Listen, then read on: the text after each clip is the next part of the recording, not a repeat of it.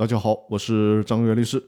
这期跟大家分享的话题是：刊登公告的报纸级别选错了，清算组要承担赔偿责任吗？通知和公告债权人是清算组的法定职责，只要清算组成员没有履行这一义务，就会被视为存在故意或者是重大过失，就理应对就此给债权人造成的损失进行赔偿。债权人是不需要另外去举证证明清算组存在故意或者重大过失的，只要这件事没做。就推定为存在着故意和重大过失了。清算组没有履行通知和公告的义务，应该由清算组成员承担连带赔偿责任。公司法之所以这么规定呢，是为了督促清算组的成员积极的履行义务，使公司以正常的方式进行清算，有秩序的了结公司的债权债务关系。清算公告刊登在什么级别的媒体上也是有要求的。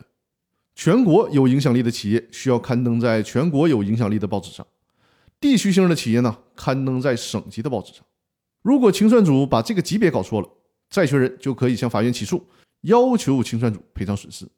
而且，无论清算程序是在进行过程中，还是清算程序结束之后，只要因为这事儿给债权人造成损失了，债权人就可以随时的起诉要求赔偿。比如说，在沈阳的一家企业，但是呢。公司的规模很大，业务也是在全国范围都有影响的。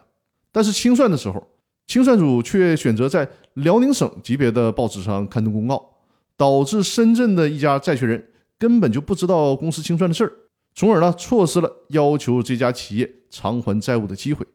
这种情况下，深圳的这家企业就可以要求清算组对其进行赔偿。那好，今天的分享就到这里了，更多内容我们下周继续。祝大家周末愉快！